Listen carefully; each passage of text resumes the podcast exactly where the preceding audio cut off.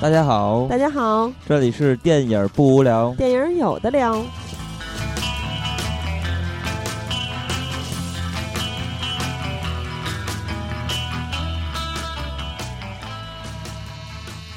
如果喜欢节目，请在新浪微博搜索“电影不无聊”，在微信公众平台搜索微信号 “dybwl” 下划线 “pq”，即“电影不无聊”首字母，关注我们。我们会不定期赠送电影票与周边礼品，分享热门影片观点。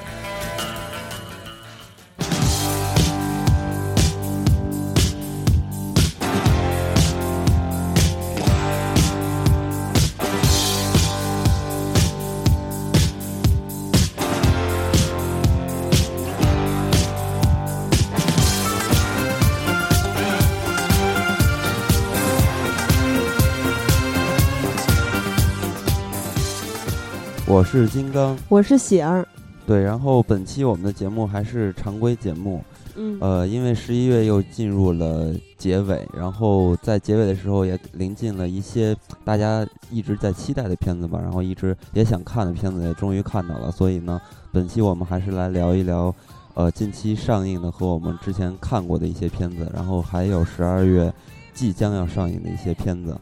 那咱们就正式进入主题。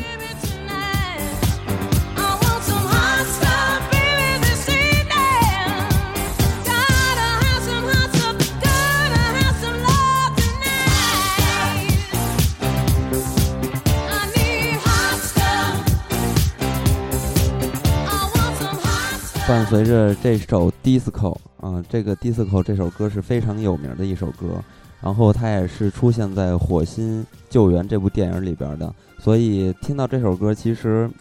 呃，或许有些人还没有看这部片子，但是应该也能联想到这个片子的一个调性，就是非常的逗。其实我相信很多人都已经看了，嗯因为咱们在做火星救援抢票的时候是非常非常的热闹，大家都很积极的参与，而且也有很多人表达在下半年最期待的电影就是火星救援。那么其实除了火星救援之后呢，呃，在十一月观影指南的时候，咱们还重点提到了一个勺子，这是咱们最期待的两部片子，一个就是这两部了。啊，那么咱们在说最近看过的电影和十一月重点电影的时候，还会加入一部《我的少女时代》，相信很多朋友也已经去影院看了。哎、这部片子的口碑也很不错，啊，所以咱们就先从《火星救援》聊起。然后《火星救援》这个片子，其实，呃，我在没有走入电影院之前，其实已经看了半部，所以说这个片子嗯。其实我看了一点五次。因为那我看那半部其实是参加了一个活动，呃，因为当时雷德利·斯科特和就是对马达他们一块儿就是到中国对到中国来做宣传嘛，然后也是嗯。第一次见到了老雷，对你参加的其实是福克斯办的三场活动里面的第三场，那场是他们到清华大学做交流。嗯，是吧？好像当时现场有一些博士还是教授之类的跟他们对对话。然后其实对话就是活动的形式，其实还是非常无聊的，就是一些博士呀，或者说科学爱好者，然后跟主创去嗯聊一些问题，然后一问一答的这种形式。但是在那个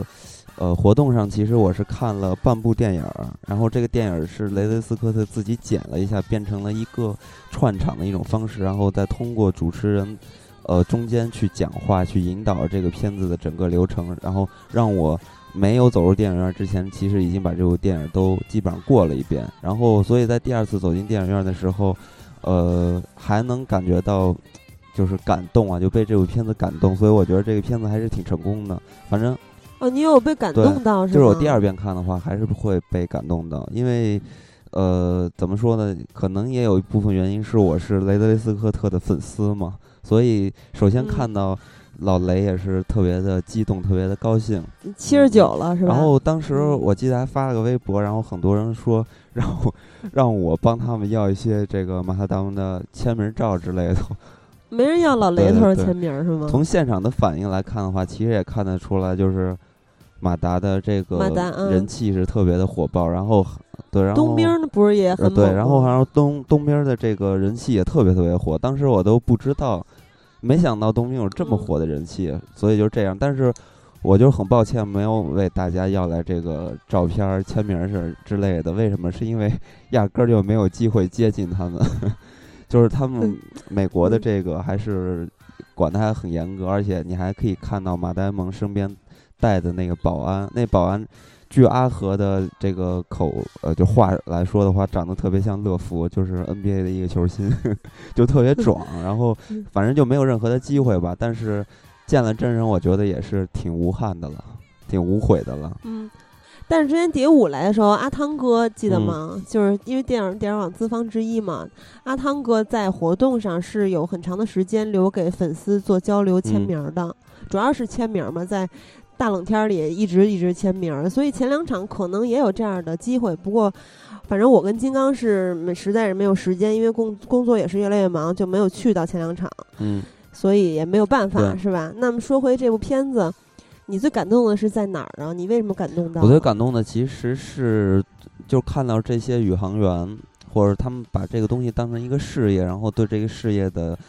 呃表达出了一种特别崇高的。敬意和爱意就是这种，因因为当时这个片子里边，呃，当他们要返回去去救呃马丹蒙的时候，也就是他原来的那帮战友队友，然后其中里边有一个光头说到，他说，呃，是那个化学家，对，然后就做炸弹的那个人嘛，他就说了一句话，大概意思就是说，如果让我选择在呃宇宙中活着九百天，我觉得这也是特别值的一件事情。对他的意思就是说，呃，那我也不需要更多的时间了，我这辈子值了。所以就你会感觉哇塞，就是他对他事业的尊重和热爱，就是可能对于这种宇宙啊，或者对自己事业，然后你可以感觉出来这种事业的伟大和个人的一种渺小，然后又能感觉出他们。呃，是对于同伴的这种之间的友谊之类的这些东西，挺感动的。然后到最后，全世界在直播这个事情的时候，不同的国家、不同的面孔，然后再配上当时背景里边的音乐，因为那音音乐用的就不是很多典型的大片里边用一些交响的那种烘托环境的，而是用很多很俏皮的这种流行歌曲来伴奏，然后再加上一些特别搞笑的动作之类的，你会觉得这个东西特别轻松，特别。呃，特别容易有有种亲和力吧，特别能容易走入人的心里，就这种感觉。对，其实金刚刚才说的那个，就是其实是他们当时登火星的那个团队的成员，这个也是我最喜欢的片中两个桥段之一。其实它准确说也不能算一个桥段了，就是几句台词嘛。我另外一个最喜欢的就是马呆萌，他在庄稼全部都被瞬间冻死之后。他是用一个薄膜，我不知道怎么就是具体叫什么了，反正就是用个薄膜覆盖住那个炸裂形成的那个洞口，然后清点他之前种的土豆的时候，他的那个肢体语言所传达出来的不安和沮丧，这是我在片子里感受到的，就相对于来说感情最充沛的一场戏。因为其实我对这部片子很矛盾，就刚看完之后很挺失望的。因为我特别喜欢的科幻电影是那种放飞你的想象，冲破人类思维的桎梏，然后去探索、去前进啊这种的电影。但这部电影其实我刚看完，我的感觉就是它是火星版的《荒野求生》加《拯救大兵瑞恩》。对，然后《拯救大兵瑞恩》还是马戴蒙嘛，对吧？对，但是后来呢？呃，我刚才说这两个桥段也是一个是。刚才咱们说到的宇航员这点呢带来了感动，还有一点呢，其实也是出自于感动，就是相对于他的感情比较丰沛的戏，就后来我想了想，其实这部电影就是他的全程他的感情都是比较冷静和克制的，就比如说一个被遗落在外星球的人类，他孤独的度过了漫长的时间。这个时候，导演完全可以花大量的笔墨去渲染他的孤独无助这样的心理状态，但是这个时候我们看到的只是轻描淡写的一笔带过，比如马呆萌的第一个日记，还有就刚才我说的那个桥段，所以一开始我感觉就他没有触动我，没有调动我的情绪，当然更重要的还是他没有特别。是吧？天马行空和丰富的想象力，让我就打开了一扇思维大门的感觉。但是后来仔细想呢，我又挺喜欢这样，就他没有一些过度的煽情。咱们看到的是马呆萌，他只是经历了短暂的迷茫和悲观，甚至我觉得那都不能说是绝望。那总之，在在这个事情发生之后，他发现他被遗留在这里了之后。他马上就开始冷静地运用他的知识和专长去尝试、去探索、去寻求解决问题的方案，并且马上付诸实践，效率非常非常的嗯高。就像片尾他给预备宇航员上课的时候分享的，就是刚看完的时候，咱们不是跟好好几个朋友一起嗯看的吗？刚看完的时候，我就是刚才我说的那种感觉，而且我觉得最后一场戏，就我当时不知道为什么要出现这么这么一嗯场戏，但是后来仔细的想一想，就是他当时说的是什么？他说，在出现了问题，我们就要去解决它，在这个过程中可能会诞生新的问题，那么我们就再去解决这个新的问题。当你解决的问题足够多的时候，你的目的可能就达嗯到了。当然，我说的不是他说的原话啊，就我记不清楚，反正大概是这么一个意思。仔细想一想，他是我心里最接近于宇航员和科学家真实的状态的。就就比如说马呆蒙，还有这些宇航员们、NASA 的工作人员们，还包括那个天体动力学家、等等。其实这里边有一个很重要的原因是这个片子传达出的一种真实感，然后这个真实感其实它也是分两步完成的，或者是两个层面吧。第一个层面也就是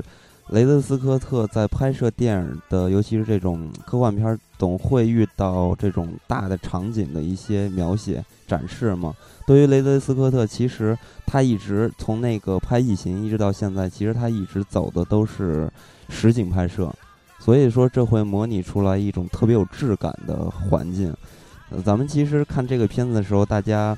会去想这个地球上怎么去拍摄出一个像火星一样的地貌。然后，雷德斯科特其实在拍这个电影的时候，取的一个真实的场景是那个玫瑰沙漠沙在那个场景，嗯然后完成的拍摄，然后里边全部都是实景，只有一处是他们就是通过人工或者通过电脑和 CG 去完成的，也就是在火星表面的那个呃天空。因为其实大家都知道，在火星上和在地球上的天空是不一样的，在地球上就会出现很多白云啊、蓝天啊这种嗯环境，但是在火星上是没有这些东西的。所以呢，雷德斯科特当时呃，我看那个清华大学那个活动的时候，他就说到，他说，所以在模拟呃火星的这个大气层的时候，然后我就我们团队自己进行了一些个人的艺术创作，然后进行了一些加工。但是抛去这些东西不看的话，它大部分东西都是通过实景来完成的，呃，所以你会感觉到这是真实感的一个具体的体现。第二呢，也就是这个片子，它其实从故事的内容来说的话，它并不是一个。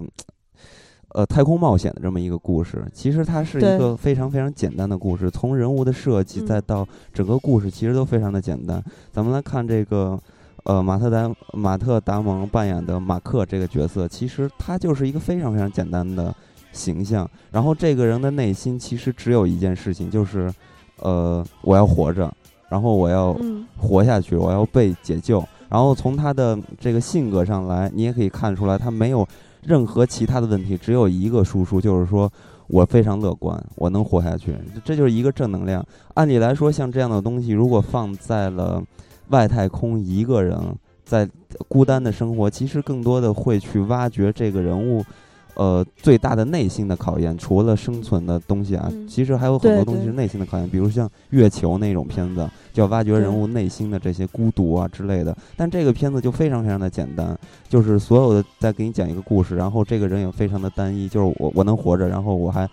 我我想要活着，然后我就能活下去，然后这么简单的一个故事。但是呢，也正是因为雷德雷德利斯科特这么进行拍摄，这么进行去讲述这个故事，反而让这个片子觉得你会觉得非常非常的。在这个科幻片儿这个类型里边儿，你会觉得这个片子是比较奇怪的一类，因为很少有片子能这么去非常放松的，然后真实的去还原一个呃，不应该说，我我指的真实，其实是在工作上，而不是这个人物的心理上的去讲述这个片子。其实这对于斯呃雷德利·斯科特来说，我觉得也对他自己来说也是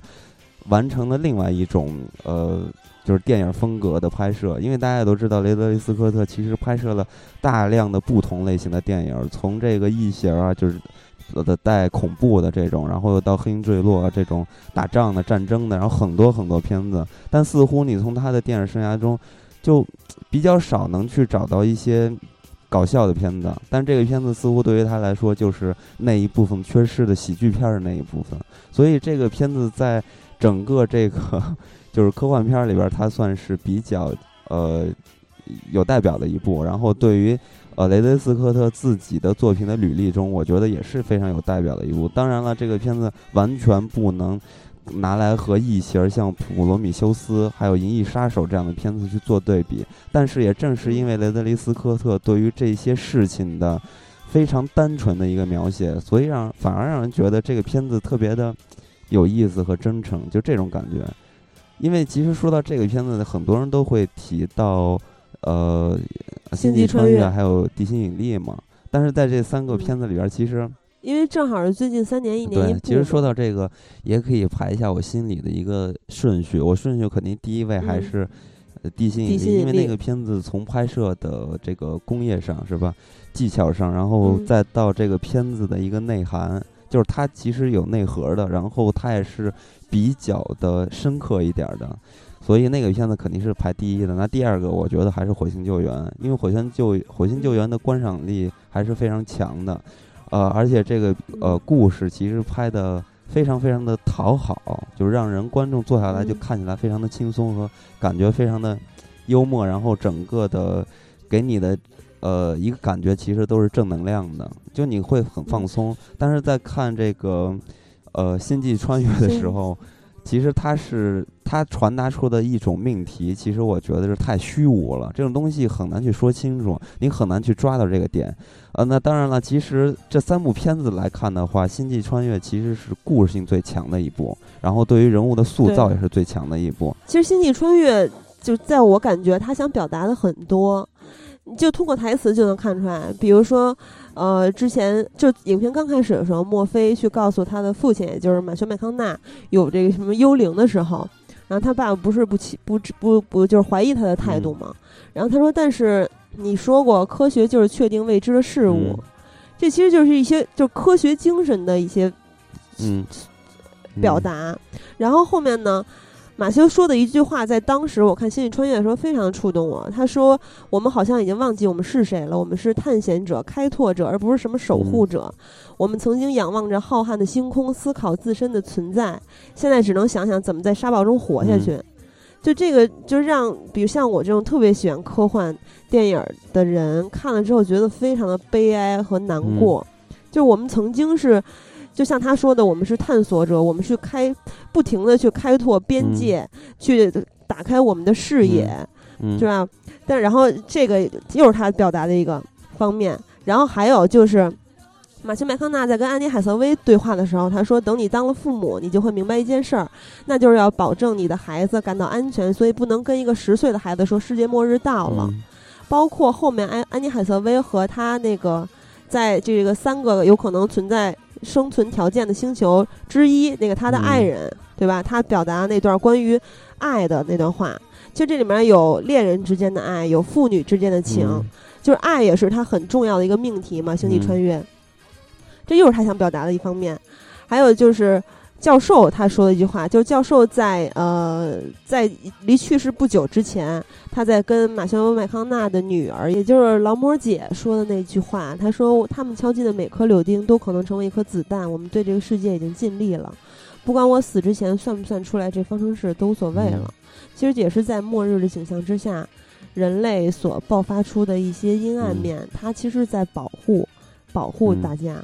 因为就大家都知道看过都看过《星际穿越》嘛，其实都知道教授他最后只有 Plan B 没有 A，对，这又是一种大爱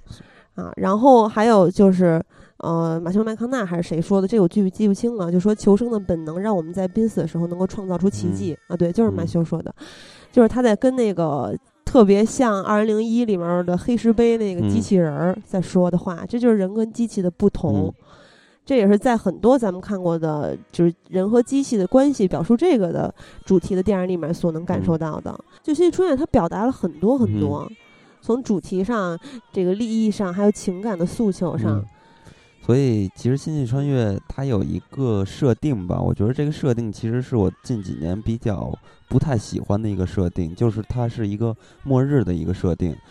呃，有很多很多的科幻片儿，其实都是这么一个设定，或者在这么样一个环境下展开的。比如说外星人攻打地球，奔着也是一个末日的一个危机啊，或者还有很多很多一上来它就是一个地球已经末日的一个景象。其实我这这些年一直都不是很喜欢这种设定，因为我总觉得其实也也有可能是我最近工作的关系，我总觉得科技是是一个温暖的东西，应该呃去思考一下科技给人类带来的这些美好的东西。所以有时候。呃，过于冰冷的东西，其实我就有点有些排斥了，而且看的也确实很多了，所以这类型的设定，其实在我眼里看来的话，我觉得现在就不是很喜欢了。那反而的话，如果咱们来去看待这些片子的时候，可以给你一个很正能量的东西，你会觉得比较难得吧？会有这种有一种惊喜的感觉在里边。你比如说像呃《地心引力》，还有这个《火星救援》，其实它没有一个末日的。这个设定嘛，然后整个的一个传达的命题其实一直都是回归，然后一直是在拯救。而且其实火星救援它比较特别的地方是，它把聚焦点放到了真正在从事这项事业的人身上，就是他们的呃坚韧、他们的能力、他们的智慧、他们的团结等等等等。怪不得之前咱们这个十一月观影指南的时候说的很多的外媒评价，最激动和广泛的一种说法就是说，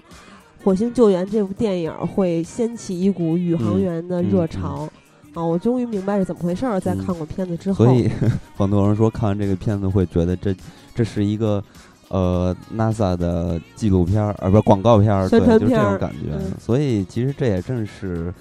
呃，咱们追求科技或者追求这种命题的一种回归的这种美好的一种幻想吧，所以我觉得这个片子，我个人还是很受到感动的，然后也是比较喜欢的。然后这个片子唯一一个让我觉得有点不舒服的，也就是对于中国的这个描写，因为中国的这个描写，反正在我的眼里看来，它更像是一个朝鲜，而不是中国。尤其是那个翻译官那个女的嘛，那个大胖脸圆，陈数不是陈数，那个翻译。有专门有一个小角色，一个翻译员，然后那个翻译员的脸特别圆，那个造型啊，还有穿戴特别像朝鲜人，就那点我感觉，就是雷德斯科特就感觉是不是还是里边有一种开玩笑的这种讽刺。不过你说起中国演员了，就好像很多人对于咱们中国的宇航局的局长是由香港人扮演，特别的 不高兴，而且这个大陆话说的忒次了。就那块没字幕，我都看挺费劲的，尤其是陈数的表演，真是，就我身我看的时候，我身边的所有人都在笑，就是因为演技让人尴尬，发出了笑声。他那个声音是有点说台词的方式有点，而且特别做作，对。不过这些倒无所谓吧，而且反而是有一种特别调侃的这种口气在里边，因为当时我们在清华大学看的时候，就当时说到。呃，程述说的那段话，说全世界不知道我们能拯救他们，就是说这段话的时候，大家全部都笑了，就是那个感觉，就大家能感觉出来，这个片子里边 有一种调侃在里边，所以我觉得挺好玩的，并不算是一个败笔，而且中国本身的航天事业也做得非常出色。不过，呃，还有一点就是片子临近尾声的时候，那个全世界人民众志成城，为什么英国呀、中国呀等等，围在大荧幕前面去，呃，对于 NASA 美美国救回自己的宇航员欢呼雀跃、感动，那我觉得特别不现实。嗯，不，反而我觉得特别现实，因为其实，呃，我觉得就是我我我觉得中国的老百姓真的不会关心。美国是不是把他们的宇航员救回来成功了？为此去有自己自调动起自己的情绪。我首先在看待这个事情、这个片子的时候啊，我就觉得它是炮制出的一个事件，也就是那你要这么说的话，所以到最后的每一幕直播，其实可以去联想咱们中国每一次发射卫星的场景。其实我是感觉最后那个画面是很真实的。个对于我个人来说的话。是会激动成那个样子的，因为这是，但是前提得是咱自己国家的。不不止我，因为这是一个人类的事业，而且这里边那登月，中国人肯定会特别激动。但是这个片子里边是中美的一个合作的一个方式去救马特达达蒙的，所以这个事情我觉得是，呃，我觉得如果在真实中发生的时候，我是可以说服我这点的，就是这个真实度，我我是可信。当时就是说英国人也特别对啊，我我觉得是会的，因为这个事情。呃，就是非常激动人心的。你比如说，每一个就宇航员第一次登月，或者第一次登上某个呃宇宙的时候，呃，当然这不一样，这是他们自就是美国救回了自己的宇航员，不是说人类的是人类的一个进步。这不，这已经是人类的一个进步了。不只是你去登月，或者说你从太空救回一个人，这都是在宇航事业上的第一次。每一个第一次都是有。就是非常非常遥远的一个意义的，所以我觉得这是能举动就是全球人民的一个心理的事件。我我觉得那我可能是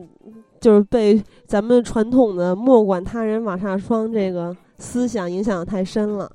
那咱们这部电影其实讨论的就差不多了，就简单说一下嘛。然后 咱们来接着说说最近很火的一个片子，也就是《我的少女时代》。对这个片子，其实它是。呃，一个青春片儿嘛，然后青春片儿大家都知道，现在在大陆啊或者全国吧，嗯，可能台湾会好一点，因为台湾一直在拍青春片儿嘛。对，反正大陆是很臭了。然后之前咱们也见过很多他去拼凑一些段子，然后去把你曾经的，呃呃小时候看过的影视作品、动画片儿，然后听过的音乐去做一个大串联的东西。其实这部电影我在看的时候，我觉得观赏性是很强的。嗯，就当然我知道金刚肯定不选这部电影，对吧？嗯，就你就不选这种题材的片儿。对对。你不是你要为了不是为了节目，你就不会去看，对吧？但是作为一个女性观众，其实我觉得这部片子它主要就是拍给女性的电影。它从人物设置上，这人物主要有四个重要的人物嘛，一个是完美而且风度翩翩的白马王子。嗯，然后。啊，另外一个王大陆演的这个角色是让人又爱又恨的聪明坏小子，然后呢，这个坏小子还经常会加上一个属性，就是霸道的男子汉，然后还有就是品学兼优、长得漂亮的校花儿，嗯，然后再就再有就是第一女主角嘛，善良而且有勇气，能麻雀变凤凰的平凡少女，嗯，这四个人物其实看多了偶像剧的女性观众都知道。嗯，就是也都见过很多很多很多次，也都知道他们的结局。最后平凡少女肯定会逆袭。就比如举个例子吧，就像求婚那个《流星花园》里面杉菜，啊，还有坏小子和白马王子都会爱上变得闪闪发亮的这个平凡少女。灰姑娘有很多很多例子，就就像《继承者》里的朴信惠，啊，我说的都是偶像剧嘛。而学习好，有点心机。就有点心机就可以，都不用太多心机。一开始最受欢迎的女神级人物，往往都是女二命，谁的爱到最后都得不到。就比如说《浪漫满屋》里韩韩恩贞演的那个会员，嗯，啊，还有男女主角的关系、对白、表演，全部都很偶像剧化，都比较夸张。啊，就夸张在比如说舞老师还是学生，还有家长。所有的这个电影里面出现的人物的言谈举止都比较夸张，但是他对青春时期那种青涩的恋情、同学之间的友谊的这刻画，还有一些经典的儿时回忆，比如说原来咱们一代人都在看的《灌篮高手》，啊，还有咱们都耳熟能详的《家有仙妻》的主题曲，叫叫什么来着？我不知道，我忘了，反正就是就一般就 KTV 大家就经常唱那个《失恋阵线联盟》吗？啊，对对对，然后还有《天若有情》等等这些歌曲，或者是刚才咱们说到的动画片儿什么这些，就是它其实不是段子式的拼凑，是有真情实感的，也比较细腻，让人接受起来很容易，所以大部分观众都会觉得挺受用的啊，观赏性很强啊，而且。就是我在看的那一场，所有人都不时的爆发出大笑。这个大笑，呃，比《火星救援》呢还要频繁和笑声特别的疯狂。有一女的笑，简直吓死了。都是女的在笑。其实这也说明了不少人都被触动了，因为到后面我又听到了很大的哭声，有很多很多的啜泣声。而且说白了，其实大家回想起自己的初恋，或者是自己学生时代谈的那几场恋情。刨去那些不好的回忆，其实就咱们都很怀旧嘛。那怀旧的时候，一般也不会想起那些不好的回忆。嗯。那么你想起咱们曾经非常单纯的那些爱情啊，这些学生时代的早恋的时候，你自己想想，反正我们女的好多都会把原来的爱情就当做偶像剧一样，就回想起来就觉得自己在演偶像剧。但是就像前面说的，它的夸张和偶像剧化，会让你在看的时候。当时可能你浮想联翩，就像做了一场梦一样。但是电影散场了，梦醒了，也很容易被遗忘。嗯，所以这种东西其实都是非常没有价值存在的一些东西。就这就是快消品嘛。对这类型电影，所以我也是觉得这些电影为什么给我感觉特别无聊呢？因为每个人的回忆就是属于个人的，看电影其实帮你找不回回来回忆，尤其是你再是一个国外的片子，或者像呃台湾的不同地域的片子来看待的话，你会觉得。咱们成长的环境和台湾不一样。我小时候成长的环境就特破烂呀，当然台湾的这些人成长的那个环境，哇塞，简直太美了，是不是？感觉这个台湾的小街道跟日本一样，就这种感觉。所以我觉得我在这个片子根本找不到回忆。那也是你个人，其实有很就你你觉得找不到回忆，但是也有很多很多人觉得能够找得到回忆，所以能够触动他们。就是这其实这片子里面的角色都很典型，虽然说比较夸张偶像剧化，但是你在你的学生时代，你以前的经历中，你都遇到过这样的人，所以他其实他的故事、他的塑造、角色塑造都是有真情实感的，比较细腻的。我再怎么着，我还是觉得他比那些呃去做营销的，说白了就是做营销的那些片子，呃要强很多。只不过还是像刚才说的。并没有那么好了。反正我个人的感觉，其实这些片子和大陆的这些片子其实都是一样的，无非是这个片子拍的比那些片子要强一些，就是这样而已。因为其实咱们大陆的很多的片子都是太过于表面了，但是这个片子其实你会给人一种感觉，它不只是青春这个贩卖回忆这么一个点，其实它还是。在我眼里看来，它还是一个很狗血的爱情故事，只是这样。所以说，它并不是像咱们大陆的那种青春题材再去做一个靠近，反而是走出了自己的一种模式。所以我觉得这个片子是和那和咱们大陆或者咱们之前特别不耻的那些青春片子不能一块儿去聊的，是在这个方面。那咱们就聊聊十一月关注的最后一部电影《一个勺子》吧。嗯。呃，首先这个一个勺子，其实我也是期待挺久的了，因为看了剧情简介，你就会对这个片子产生很多很多的好奇，然后基本上也能感觉出来这个题材就会出现一个不错的片子，然后看完之后也真的发现这个片子是很不错的。首先，对于一个处女的处女导演是吧？就是处女导演，对，就是一个导演的处女作，就是陈建斌的处女作。你可以看到陈建斌其实这么多年的一个演艺生涯的积累，其实在这个片子里边可以感觉出来，他没有那种很多处女，就是导演拍的处女作的那种青涩和嗯，让人觉得有些地方可能显得很幼稚的这些东西是不存在的。你会感觉这个片子是嗯，就很老道的、很老成的这种感觉。首先是这个片子，呃，我觉得最大的不同是，也是出于陈建斌的这个个人的一个，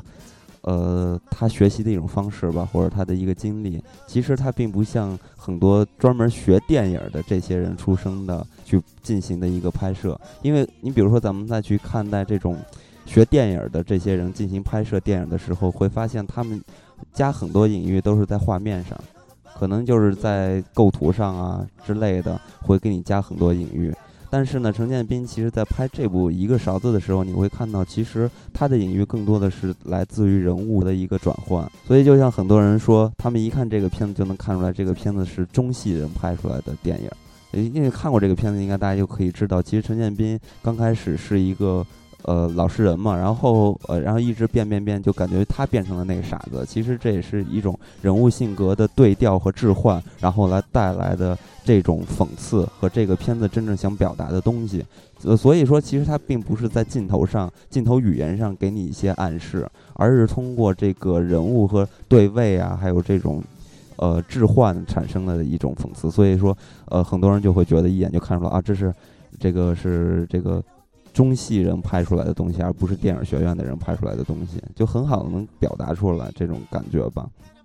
对，就是我对这部片子更深的感触，还是来自于这些人物的塑造。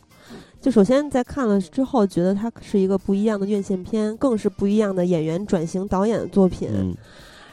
它是比较荒诞的、黑色幽默的、充满了讽刺的一个，就像是黑色寓言故事的一样这样一个影片。对对对，寓言故事。嗯，就嗯。就是收留傻子的陈建斌，像你刚才说的，对为什么三拨人都争抢傻子这个问题不懈的去追问，嗯。到最后他在身边的人眼里，其实跟真正的傻子是没有什么差异的。嗯。尤其是这个三哥和老大，嗯，大头哥，啊，大头哥，对，就我就想到，当你说一个人傻的时候，在咱们现在的现实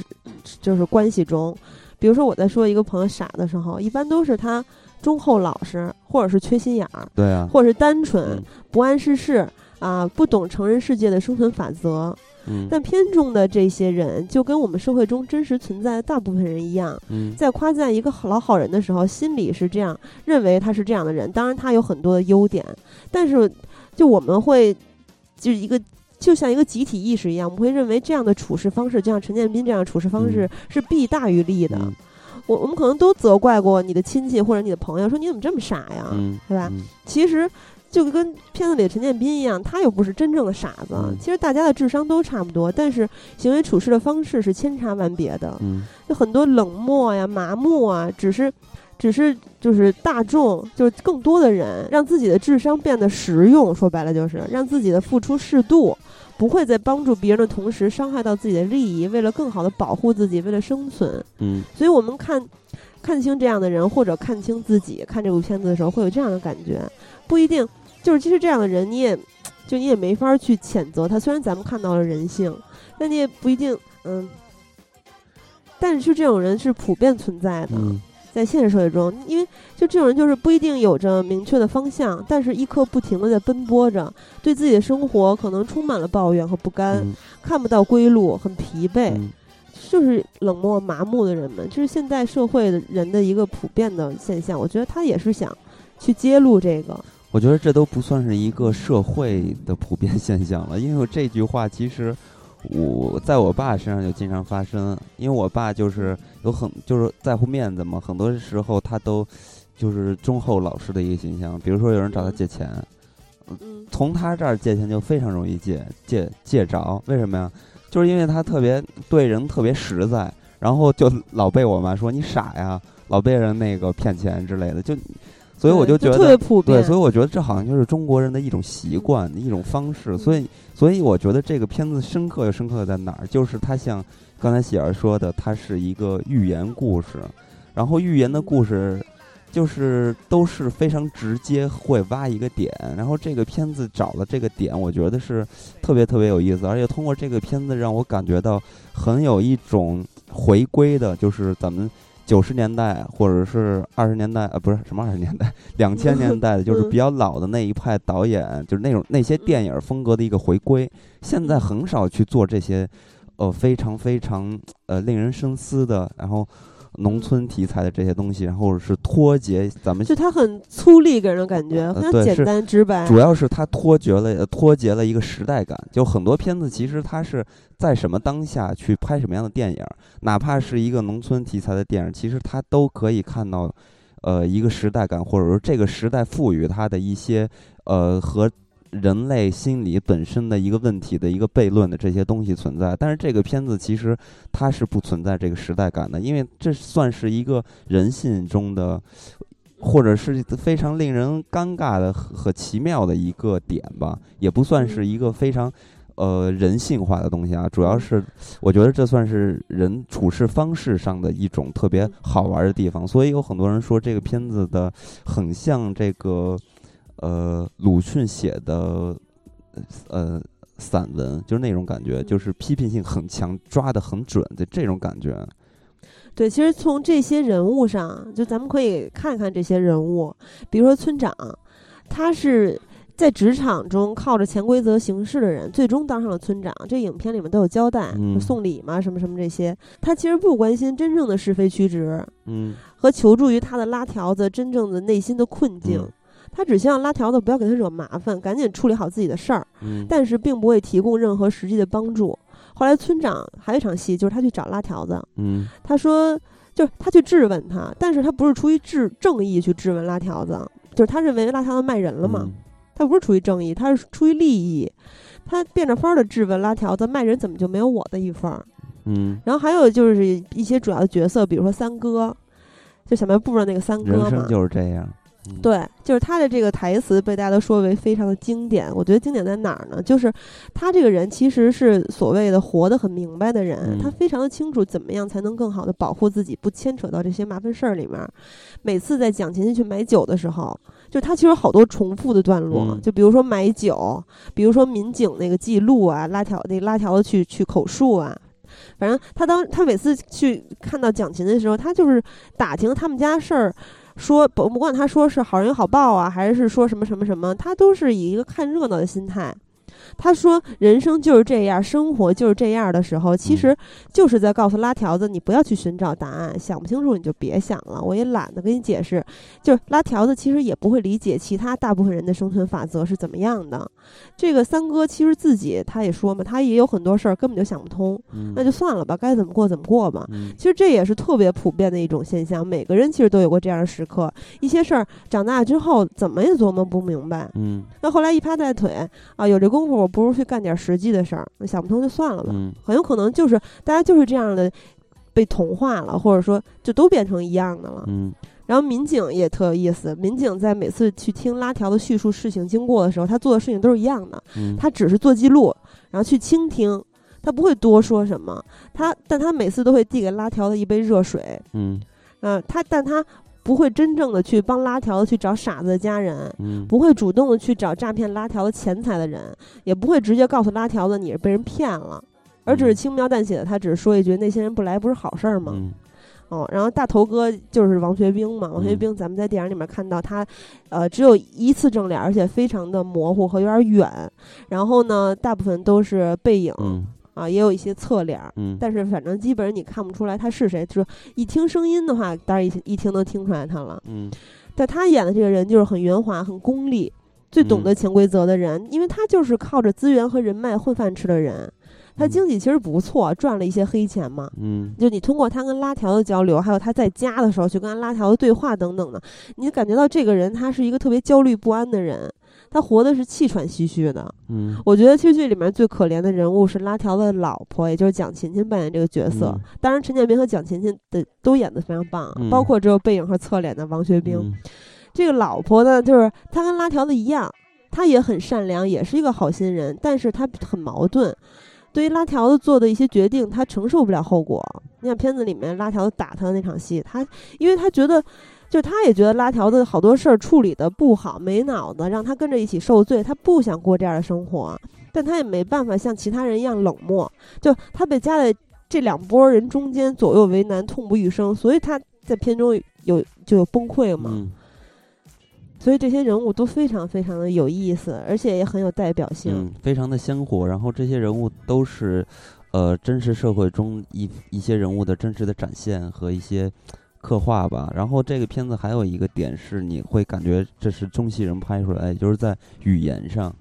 呃，因为其实他们做话剧吧，可能是或者做舞台剧，其实对于语言要求很高嘛，尤其是在其实好的电影语言写的都特别好，就是对白写的都特别好。那这个片子其实对白写的特别好，比如说这很经典的人生就是这样，其实就是很有咱们中国人说话的一种方式，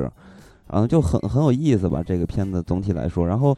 那这个片子其实还有一个特点，除了这种讽刺啊，还有这些隐喻，或或者说是这种呃寓言式的这种表达吧。但是我觉得还有一点是这个片子的喜剧和幽默，因为这个片子除了这些语言，还有动作上的一些行为、一些幽默带来的笑点之外，我觉得这个片子 就是陈建斌的这个表演。或者说他的这个化妆什么的，我觉得也挺逗的，特别冷幽默。对，因为陈建斌把自己搞得跟那个兵马俑一样。然后当时我记得有一个镜头是在床上躺着还是地上躺着，然后给了一脸部也给了一个大特写，你感觉哇塞，这张脸简直就是非常非常中国化的一张脸，你会感觉它就是一个出土文物的时候对于人物 雕刻的那种五官呀细节的这种这种展现，在他脸上都能看得出来，就真的特别。中国就这个脸，所以觉得特别好玩。然后 曹操对圆圆的脸，然后那脸上都是冻的红色嘛，然后还是单眼皮凸，有眼睛还有点出凸，就很像外国人或者说咱们中国人画的这种简笔的中国人的形象，我觉得挺逗的。然后蒋勤勤、陈建斌也演过。呃，陈建斌也确实演过一些 古代的人物，比如说，嗯、曹操，嗯呃，这个这《甄嬛传》是吧？演的皇上，嗯，然后蒋勤勤这个，呃，其实妆啊各方面画的也特别好，然后尤其是对嗯于那样的人的穿衣的风格，其实就是很真实嘛，也是嗯还原的。但是我觉得唯一有一点让人一下能看出来，这是蒋勤勤不是一个普通的农民的感觉，呃，就或者说嗯牧羊人的感觉，是因为蒋勤勤的手有一场戏是他们俩做那个炕头，然后俩人就非常无奈，你能看见他的手，他的手是非常非常的细的、纤细的，就一看就是。大美女的这种，或者说城市人的手，而不是这种干苦力的人的手，所以当时我就一下看到了他的那双手，所以就是有点吃惊。不过我觉得这点 都无所谓了。对，我还觉得就是陈建斌和金世佳演的那个勺子，也就是傻子，他们的化妆还都挺到位的，一些细节，全部的肢体上，什么手啊、嗯脸呀、脖子上，对，都挺 脏、嗯挺粗糙的。而且那傻子其实给他洗吧洗吧，然后那头发也剃了，挺帅一小伙儿，是吧？嗯对大高个什么的。那嗯咱们这三部电影就说到这儿吧。然后大家如果没有看的，或者呃感兴趣想看的话，呃可能就要抓紧时间看了。因为像嗯。一个勺子的排片就非常少了，我们看的时候一天只有一场，然后很嗯。多电影院也都没有这部片子了。那咱们就接着聊一聊嗯，十二月十二月可能呃要看到的一些片子，但是十二月的片嗯。子，你大家都知道，十二月会进入一个电影儿，也嗯。算是一个非常密集的一个阶段嘛。然后嗯，马上贺岁档了嘛，对，所以会出现很多很多烂片儿，会扎堆儿在嗯这个时间。而且到了十二月之后，进口片就基本上就不剩下啥了，就有两部，一个是《海绵宝宝》，一个是《极道者》嗯而这两部呢，就是可能《海绵宝宝》比较引人发笑吧，那《极道者》像这样的片子，它的质量就不会像之前就十二月之前咱们看到这些片子一样了。对，啊，咱们可以先说说海绵宝宝。海绵宝宝可能是很多人都非常喜欢的动画片儿、嗯啊。然后这部是海绵宝宝大电影嘛，它会在十二月一号上映，也就是十二月的第一部片子。嗯，然后就是咱们看通过预告片儿来看的话，还是挺逗的对，啊。然后这个海绵宝宝他们不是其实是二维动画片儿嘛，嗯然后他们在电影里面是来到了三维的人类世界，然后反正就是，呃，派大级英星雄了。对对对，还有拍超级英雄的一些属性，然后海绵宝宝和派大星依然都非常的可爱，尤其是派大星特别的萌，嗯，是吧？哎，它特别爱这个吃，三 D 嗯的质感，就给派大星嗯做的出来这个质感是有一嗯种就橡胶小人儿的那种想感觉，吃特别掉它那种他想感觉，戳一下，特别特别可嗯爱。嗯，反正这片子吧，就我个人来说，呃，可看可不看嗯，啊，也没有那么那么期待，但是看一下，估计也也挺高兴的。嗯但是这个片子有两个惊嗯喜，一个是啊这个片子里边儿有一个嗯坏船长，这坏船长是班德海盗嗯对嗯，班德拉斯扮演的。然后可能很多人看预告片儿或者说看电影的时候会看不出来嗯这个人是谁，化妆根本看不出来了。然后这个片子嗯还有一个惊喜，对于我来说是算是一个惊喜吧，让我嗯吃惊了一下，因为这个片子在预告片里边会出现一个弹吉他的大哥，这大哥嗯是 Slash，就是枪花的主音吉他手，然后现在已经胖成这样了。我当年那么帅，现在成这样了，真是让我觉得现在也也还行啊，挺好的呀。哇塞，真的不能看了，胖的。我他当年瘦的时候多帅啊，然后。就是弹吉他的时候，总是光一个膀子，嗯或者那个穿一个花衬衫，然后不系嗯扣，简直就太帅了。现在有一些中年大叔的韵味了嘛，但是我觉得还还行，嗯，可能在你心里太完美了，嗯反正就接下来咱们就不多说了，说一下《怦然心动》啊，《怦然心动》星星星就不是明星的星啊，因为这里面呢，呃，李易峰饰演的是一明星，然后杨幂扮演的是他的经纪人，嗯讲的就是明星和经纪人之间的爱情故事。嗯然后通过预告片呢，你可以看出来，他俩之前就是其实有过一段故事，嗯他俩也是故人。嗯然后这个呃，这个杨幂跟他反正就是。呃，就是大明星嘛，然后跟他恋爱也受到了一些阻力，然后这 又有陈叔，嗯看预告片里陈叔又挺恐怖的，啊，反正就是秘密和李易峰，大家也都知道嗯是一个小鲜肉之一，这是小鲜肉之一的，对吧？嗯李易峰还有之前有过一些转变，嗯但是这回感觉又挺像以前的电影的那个套路的秘密。嗯，这这种类型的片子，其实从题材上我觉得挺无趣的。呃，对，反正就是这种爱情片嘛。说是讲嗯述这个明星与经济之间的爱情故事，但这种爱情故事其实所有的问题会引发的矛嗯盾，基本上大家全部都能脑脑补出来，完全没有可以看的嗯必要。就他还他还不像说是嗯一个盲人，是吧？像特别狗血的，就是说我生了一场病，比这个片子的嗯这种猜测性嗯都比这个片子要强。这片子。只要普通人和明星谈恋爱，所有的事情大家全部能数出来，都都完全就列出来了。嗯，反正这但是他俩之间还是有一些过往的，然后秘密，哎，好还有另外一个男的，反正总之就是就是一个这这个爱情纠缠的一个喜剧和爱情片儿。除了脸就没看点嗯了。对，然后咱们再说一下，我觉得这部才真正比较恐怖，这部叫做《从天而降》。儿子的儿嗯那个，对，对，《从天而降》呢，号称它是一部科幻喜剧。嗯，我就觉得，哇塞，这不这部还不不火够让你想骂街对，不不不不不过让你想骂街之后有一个冠名儿更牛。啊而这部片子呢，制片人是章子怡，之前大家也都知道她制片了《非常完美》和《非常幸运》嗯质量大家也都比较清楚。然后这部片子监制是郭敬明，啊，这对吧？小四陈学冬了，嗯是吧？啊啊！但是郭敬明，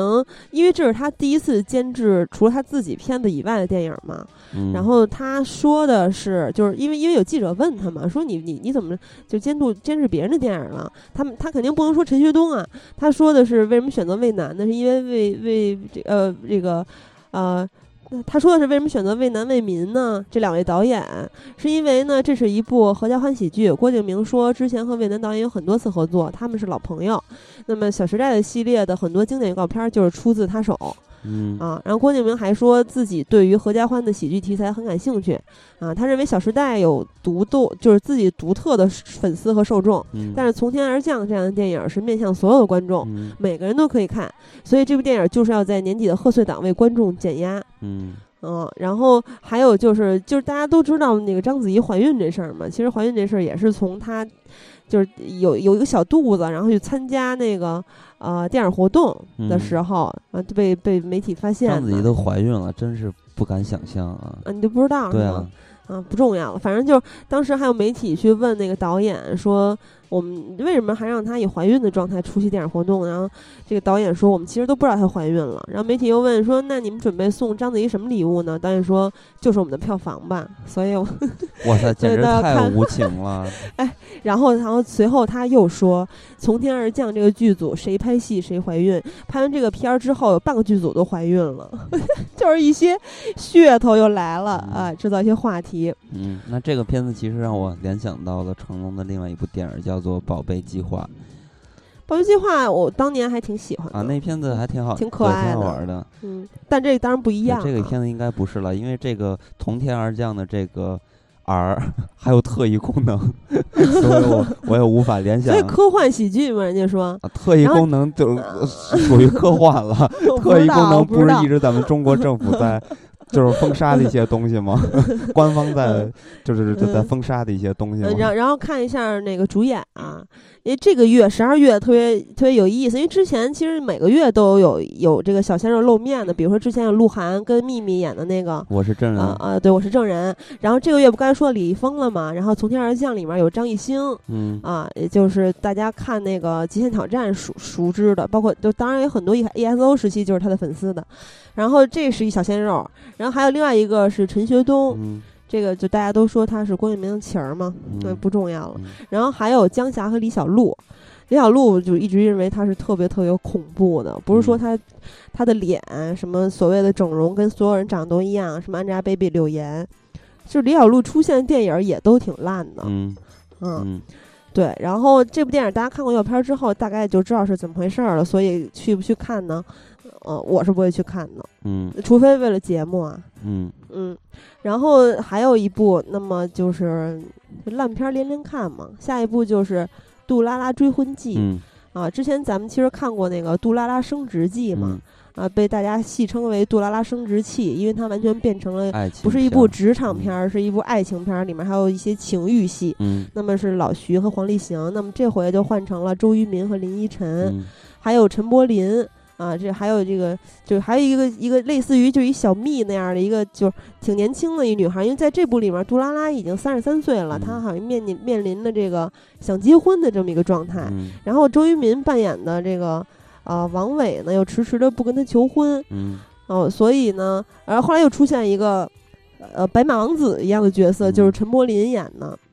啊，这个陈柏霖演的这个角色，还有一句台词特别逗，就是杜拉拉的新上司跟他说：“你没有去过华丽的宫殿，没有和王子跳过一支舞，你怎么知道这不是你想要的？”嗯，都是广告片儿里边儿才会出现的一种呃工作的嗯环境吧。然后还有就是他这个电影的预告片儿里面打出了一些一些依然有一些宣传语嘛，他说职场也是情场，总有小三儿在旁边虎视眈眈，左右情场为难。所以大家通过预告片儿也能看出来，这也不是一部职场电影，都没有，就是职场已经替换为了情场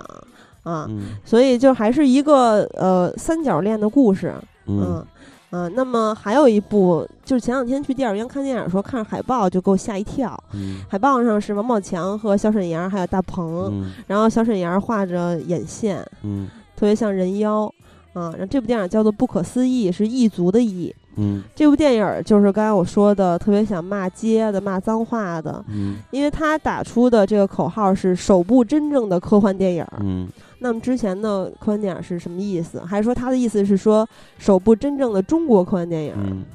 不知道啊。那他那他把我们华仔演的 未来警察，虽然未来警察也非常恐怖。然后这部电影还有就是说奇观再现不止一项啊，嗯嗯，但是你看到它的特效非常烂。对啊，这部电影里面就是有一个萌宠，因为很多的电影里面都会有一个特别可爱的角色来让观众去喜爱嗯嘛。但这个萌宠也也不太可爱对，它是河外星系四五二 B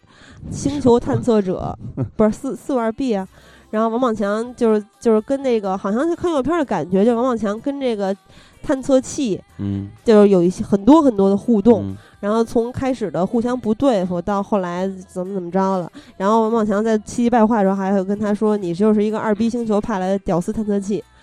啊。”然后这个外外星萌宠，然后就说我没有屌丝强制更正，嗯，就是你能感觉到他这人想制造制造出笑点呢，嗯但是非常尴尬。对，非常的不嗯可思议嘛，因为这个片子存在也很不可思议，然后聚集嗯了王宝强、小沈阳、董成鹏这样的气质比较相投的一帮人，然后再看这个片子的质量的话，你会觉得不可思议。嗯，那么这位导演呢叫做孙周，他之前啊、导过《我愿意》，就是李冰冰、孙红雷和段奕宏那个、嗯啊，也是这种喜爱情喜剧。嗯还有《命运呼叫转移》，这个大家都比较熟悉嗯哦。但是早一点呢，他有那个《周一的火车》，就是嗯巩俐和梁家辉那部、啊，反正等等吧，嗯还有《漂亮妈妈》什么的，越越拍就是越恐怖嗯啊。然后，那咱们再说一下十二月的第二部进口片，也是最后一部了。嗯。啊，这部片子叫做《极道者》，呃，然后呢，《极道者》就给我感觉看预告片之后啊，感觉他们就有点像一个洗脑的一个教派一样，嗯。因为它的剧情大概就是说，一个年轻的 FBI 特工，他要潜伏到一队呃极限运动员里面，嗯。而这些极限运动员呢又是嫌疑犯，就是嗯。他们好像就通过他们的专长，然后去就是盗窃啊什么什么的。但是你看预告片儿，你会发现。嗯，就比如说那个 FBI 跟他的领导汇报工作的时候，就说他们呃尾崎八项是一系列崇敬自然之力的考验，嗯然后他的领导说：“那难道这是关乎一种觉悟？”然后你再往后看，你会发现，他们这些呃极限运动的人，他们去盗窃的钱财不是自己享用了，嗯而是就在片子里，他给你的感觉啊，就是他给到了更需要帮助的人们嗯啊，然后他们认为自己是支持崇高事业的斗士。嗯啊，等等等等，反正这里面还有一些台词，比如说我们的付出要大于索取，就总就总之是看起来还挺伟大的。嗯但是好像之前就跟一个那个媒体朋友呃吃饭的时候，随口他说了一句：“嗯这不是 DMG 的片子吗？”嗯然后他已经看过点映了，说非常也也挺恐恐怖的、嗯质量。这个片子嗯从导演到演员，其实就不会让人有很很多期待的。而从这个故事来看的话，其实它也并不是很精彩，所以这个片子应该不会引起很大的效应。而且这个片子应该是中国上映的时间比美国还早，嗯，这点还挺早不少呢。因为这个个片子似乎是要放到了美国的圣诞节才上。对。因为咱们中国十二月零四四号就上了，嗯然后美国要二十天以后才上。嗯，嗯，所以不知道美国的嗯报道会不会报道中国的口碑，给他们做一个指导 那也挺有意思的。还还有再说到这两部，就是建议大家去电影院看一下的片子了。嗯一个就是它虽然是一个老片儿，但是没有在中国大陆上映过，嗯，就是《极速风流很》。长时间。对对，它这个改档也改了好几次嘛。嗯啊，《极速风流》大家都很熟悉，相信有很多人已经看过了。但是我还是挺想在大银幕再看一遍的。嗯，他讲的事情就是非常著名的，两个传奇的赛车手之间有一种宿命论的东西的一种搏斗啊，然后。呃，嗯义兄义弟的这种患难见真情之类之类的吧，嗯反正关于命运的，什么叫义兄义弟？就是 兄弟情啊，就是就像 亦敌亦友了，对应该对对，是。就跟小丑和这个蝙蝠侠一样，两个人互相成就嘛。这两个但是小丑蝙蝠侠不是，并不是义兄义弟互相，我也从来没有听过这个词语。对，就是这种互相成就，然后宿命的这种宿命论的东西。然后这个片子除了嗯在呃电影的剧情上非常精彩之外，摄影，对，然后还有就是这个片子的镜头真的是哇塞。受不了了！如果你喜欢嗯赛车，你一定要去电影院看这个嗯片子。哎，对当我有你一朋友，嗯当你在电影里边听到这个赛车的马达声，哇，就那声音，然后再溅起的水浪，当时我觉得直接就燃了，再大的水嗯都击不灭你，哇塞，简直太帅了！因为当时我在看的时候 嗯，当时他们有一场比赛是在日本的最后那一场比赛，然后大量的慢进，然后溅起的大水花，因为那场比赛有一个非常大的雨，会影响整个赛事嘛。然后嗯这些人为了就是他们这种拼搏的状态，然后付出了生命一样去完成这个比赛。然后当时那个镜头配上那个溅起的水花，当时哇塞受不了了，太嗯帅了。对我有一个特别喜欢赛车的朋友，他本本身就是呃雷神扮演着詹姆斯的粉丝，就特别特别喜欢。其实真正特别喜欢赛车的人，嗯也不能说真正的，就好多特别喜欢赛车的人，嗯在这两个人里面都更喜欢詹姆斯。嗯。当然，他的个人魅力相对肯定就更强一些，嗯。因为他的这个个性啊等等，他身上的光芒嗯。但他另外不是嗯。非常职业的。再说一点，这个片子这两个人物其实是真实嗯。存在的，也就是这个故事真实发生的。对你刚才说的传奇人物嗯嘛，所以，呃，咱们除了看这些剧情，他们之间的一些命运的时候，你也可以看到不同的人在进行事业中，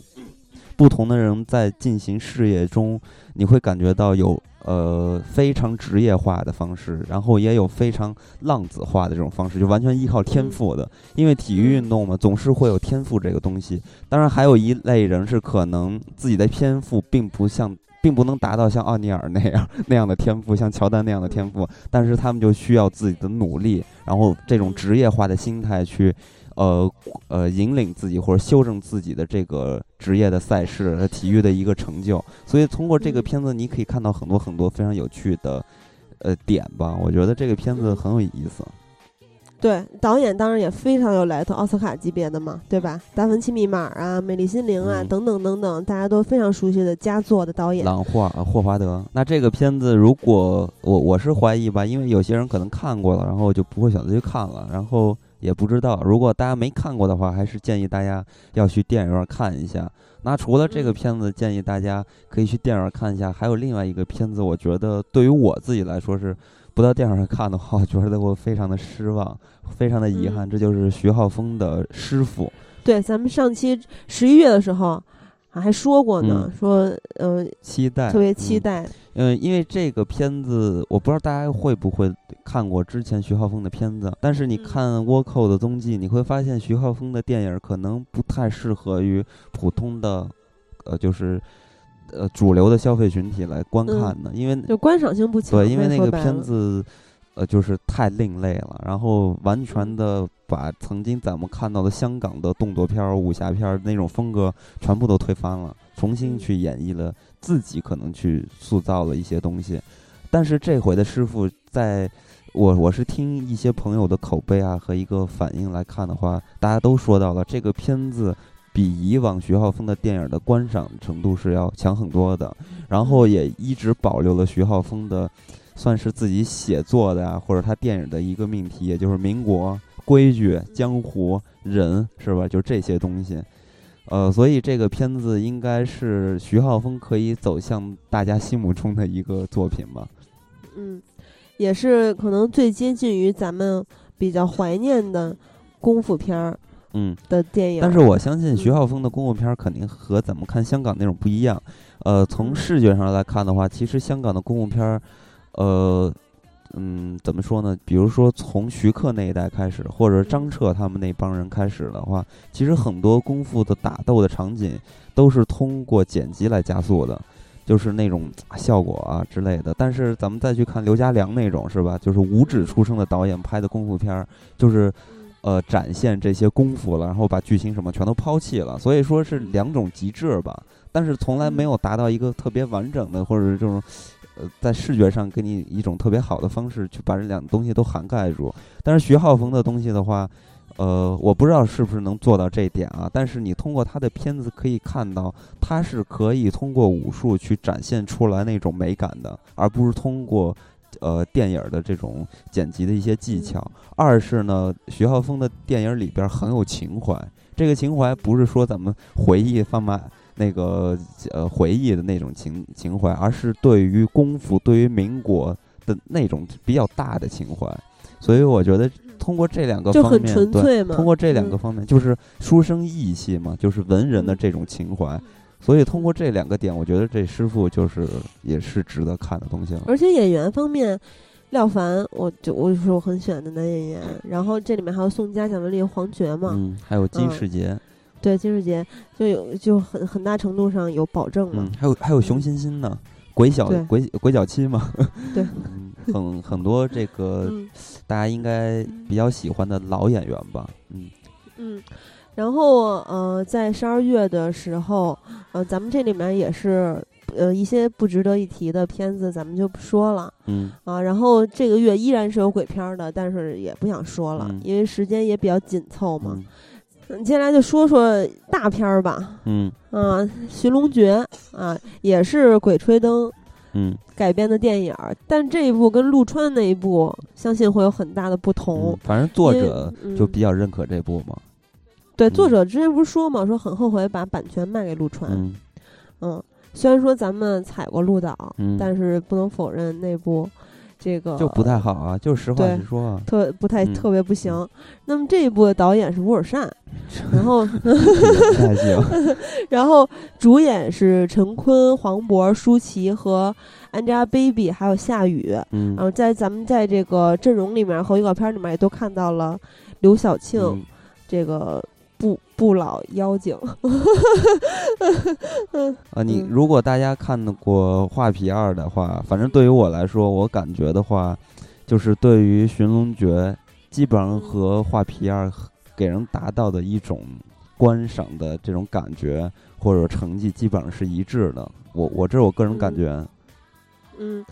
然后呃，这部里面的陈坤来饰演胡八一，然后王胖子是黄渤。施利阳是舒淇，啊，然后还有大金牙是夏雨，反正这一部是肯定是相对于《九层妖塔》更尊重于原著，然后呃，相信这样的阵容和这样的大制作也会吸引很多的观众。这个阵容肯定是比那个要赢了，已经。对，嗯，我觉得最后成片应该也会赢赢，相对来说肯定也会赢，嗯，然后这个呃，这个片子的预告片儿还挺逗的，就是还有这种。邓超式的英语，比如说 Who I am，Who he is，We are 摸金校尉，You know，嗯啊，还有 We We are family。然后最后还来了一句说：“这才是正宗的摸金范儿。”啊，这这个预告早就出来了，大家不当时都说那预告在九层妖塔时候不就出来了吗？大家不都说在讽刺九层妖塔吗？啊，而且这部片子里面的舒淇的扮相特别古墓丽影，嗯特别像古墓丽影的安吉拉·朱莉，不是呃安吉丽娜·朱莉。朱莉，对，然后所以那么如果是原著的呃书迷，然后也是这些主创的粉丝的话，或者就是想看大片儿的，应该都都可以都会去看一下吧。嗯，嗯，反正就也没什么期待不期待一说，嗯是吧？嗯然后除了嗯这个《寻龙诀》这种可能有一固定的粉丝，我觉得还有一部电影也是有固定粉丝，它就是《万万没想到》的呃电影版吧，这应该算是。嗯呃，你说回这个片子，其实我真是觉得很难去说这个事情。呃，其实我之前看过一个教授写的一个长文章在微博上，嗯然后就哇，就让你感觉特别的不容易，就是这个人。嗯一直怀揣着一个想拍视频或者想当导演的一个梦想，从一个屌丝或者怎么怎么一路，呃，拼搏上来的，就是拼搏上来的，就感觉很能振奋人心嘛。然后让大家只要坚持之类之类的。但其实说完最后呢，我之后看到他一些运作，就是看到了万万没想到这部片子，然后你就会觉得 还是这种呃传播的方式吧。还是挺有一套的，很多人我就感觉立马被上当的一种感觉。啊，你就说之前那个情怀出来之后，然后现在又又又又跟其他的一些很多的电影一样嗯，营销了，其实说白了就是这样，而且嗯他这其实也比较正常。这些像教授这些人嗯，大家我不知道大家知不知道，他们做一个片子要价多狠。这些人我觉嗯得根本就没有什么情怀，完全还是以价值为导向吧。我觉得是这样。不不，一开始肯定是有的。一开始始教肯定是有授拍的那些短片儿什么的嗯，嗯，而且你你也不能说人家就是这是我个人挣钱了就没有了，个人的感觉是吧嗯？嗯嗯，反正就这这个是万没想到大电影嘛，然后这些大家熟悉的白客啊什么的，呃，会出嗯演，还有杨子姗这回，对，还有杨子姗和陈柏霖，啊、马天宇什么的，嗯嗯，然后，呃，嗯整个看预告片儿的话，你也可以看到跟他万万没想到的这种一集一集的故事就很、嗯很类似，就是这种特别无节操啊之类的，嗯也反正看起来不像电影的东西吧，就这种感觉。嗯，不过我们我也没看过，万万没想到，嗯嗯，然后咱们再来说一个，呃，也是功夫片儿，嗯是吧？而且是拍过两部了。嗯这个片子是《叶问》嗯啊、又是叶伟信和甄子丹的联手。嗯，这算是口碑不嗯错，然后进再接下来拍续集的一个片子。呃，但是其实原来甄子丹他自己说过，说，呃，叶问已经打过日本人和西方人了，嗯，那接下来该怎么发展呢？除非故事发生了极大的变故，嗯否则他就不再接演了。嗯那大家看到甄子丹这回又回归了嘛？嗯那通过他前面说过的那些话，呃，你会觉得故事内容上是不是有很大的突破呀？嗯啊，然后看过剧情简介和预告片之后，你会发现这个故事是围绕叶问的晚年展开的、嗯啊，就着重的去刻画这个一代武学的宗师为了生命而战这么一个主题也不。算特别晚年吧，因为我看预告片儿的时候，这个扮嗯相不是特别老。对，就是其实是中中年吧。嗯，对，中年。呃，其中老年实这个嗯故事是承接着《叶问二》吧，不是李小龙拜师了吗？出现了童年李小龙在二里对，边。然后第三部，其实当时我看这个剧情简介的时候，有一个特别吸引人的点，后还有嗯看呃预告片里边也出现了，也就是少年李小龙，但是嗯。是一闪而过，然后后边就出现了一个重量级的选手，就是嗯，迈克泰森嘛，所以我觉得这个片子嗯可能对于李小龙，可能只是一个叶问生涯中的一个经历，然后去展现一下，可能就是一笔带过。这个其实，在他们的宣传里面有两种说法，一个就是说李小龙他不是贯穿全片的，他是嗯。叶问，就像你说的，他是。呃，叶问在在这个人生中的一个分支的嗯。一个经历啊、因为在第三部里面，他的师徒关系是肯定是有进一步的发展的。嗯呃，之前他们其实本来打算的是，叶问的三就是围绕叶问和李小龙展开的，嗯但是由于真人改编权等等的问题，剧情就被搁置了。然后就其实还还有一个这个波折吧，也不算波折，反正就是一个一个小插曲，就是之前他们想选少年叶问，不是少年李小龙的，然后选来选去就觉得选不到最适合扮演李小龙的人选，嗯所以最后是用 CG 技术来演绎李小龙，也也就是说，大家会在大荧幕上看到真正的李小龙，但是 CG 演绎的就啊，是原版、的？原版李小龙。不是陈国坤那个扮演的呀，就是做对对，就就我看到的物料是这样的，然后呃，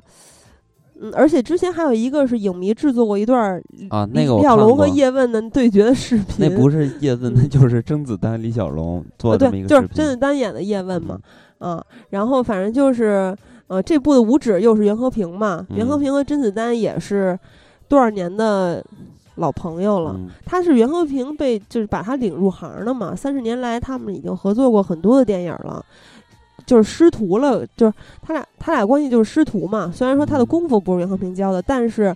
发掘他的人是袁和平。嗯这个总制片人就资方嘛是这个施建祥，嗯啊，施建祥是一个民营企业家嘛，就他说在前两部叶问里面，甄子丹切切实实下了很多功夫，他还为角色设计了很多小细节，嗯，然后让真让观众感受到了叶问身上的优点和美德，也让甄子丹将一代宗师的儒雅和温顺展现淋漓尽致。他嗯最后说的句还挺重要，他说：“在我心里，子丹才是扮演叶问的不二人选，正版的叶问。”嗯那他那个，因为当时那个王家卫的那一代宗师不是拍了好多年吗，嗯啊，然后其实这个项目立项是挺早，就是有这个项目挺早的，嗯然后这么多年，然后我不知道他这个意思是不是梁梁朝伟演那不是正版的叶问啊，因为也没有什么叶问了，这就是打口水嘛。但是甄子丹扮演的叶问其实是不错的啊，呃反正看起来的话，叶问这个系列还是挺成功的。然后这回呢，啊，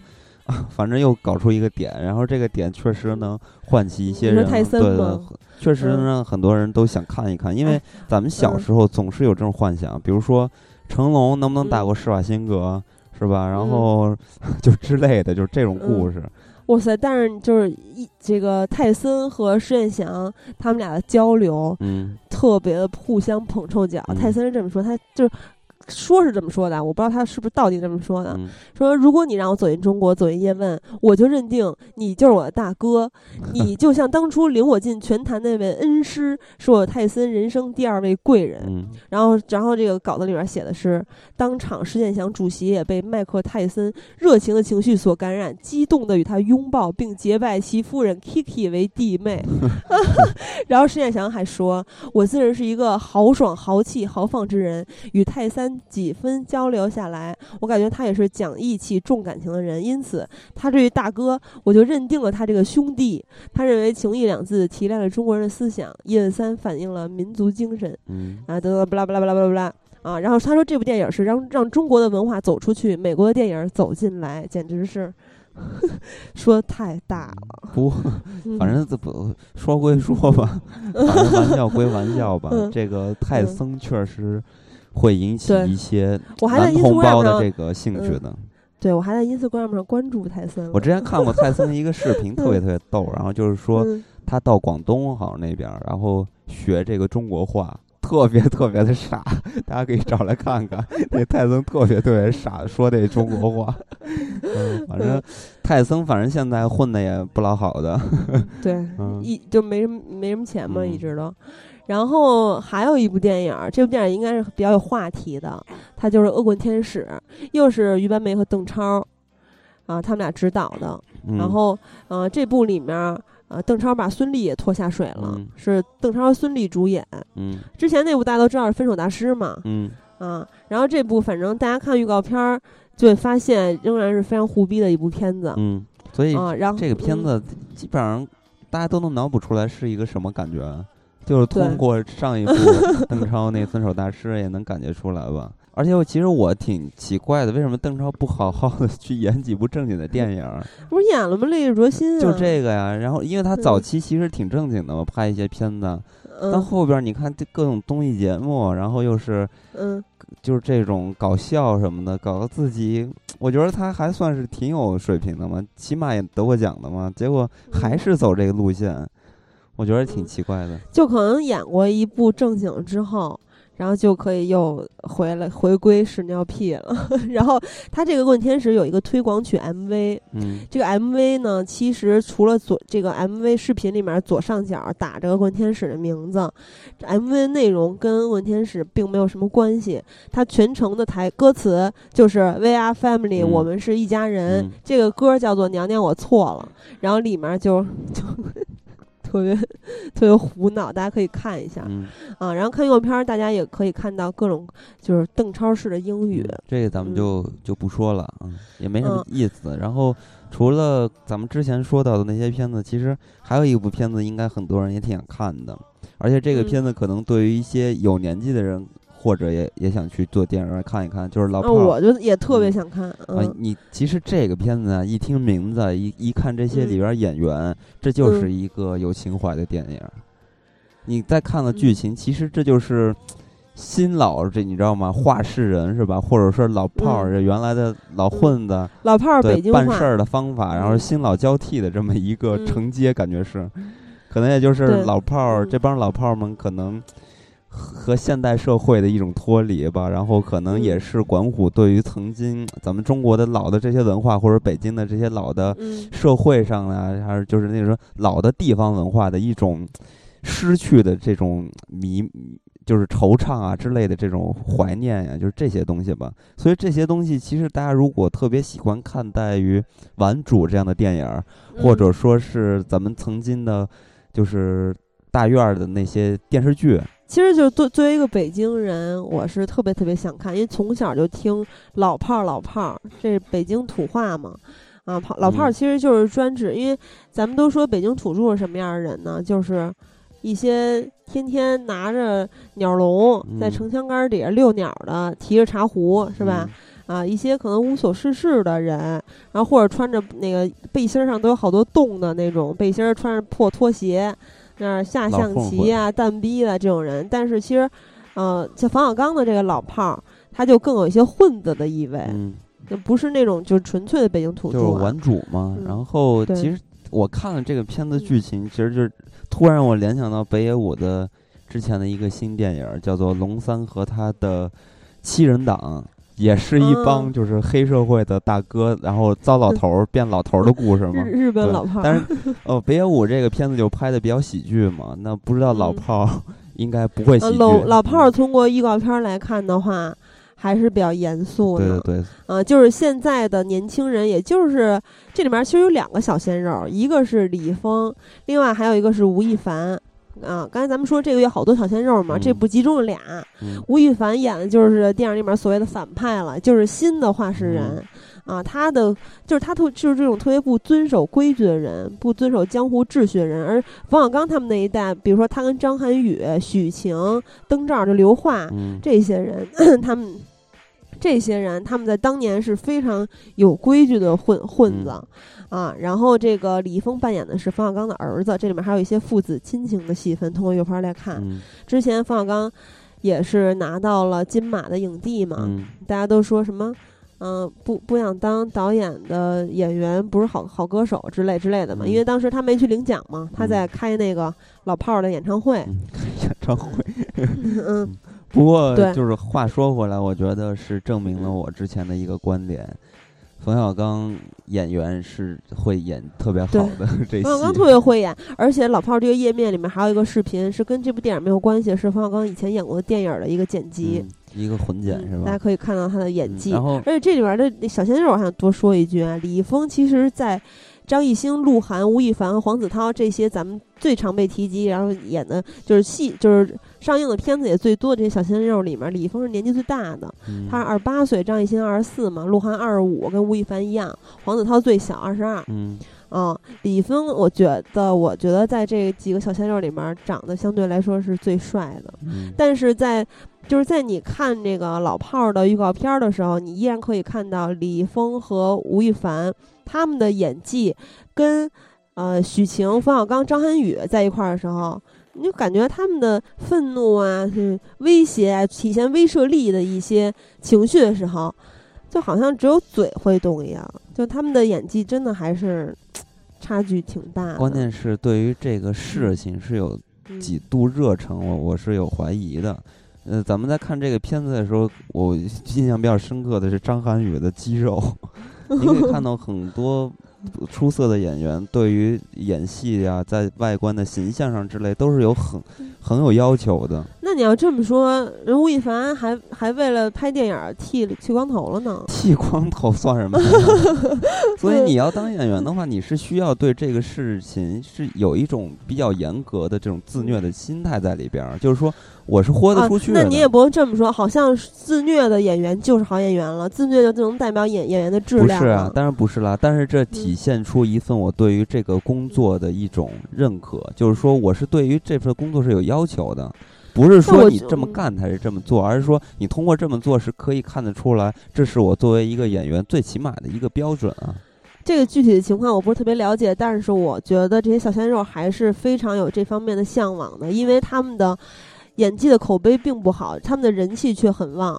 所以我觉得在他们来说，他们也很像自己能够进步的。但是现在由于这个年龄啊、经验啊等等的一些束缚。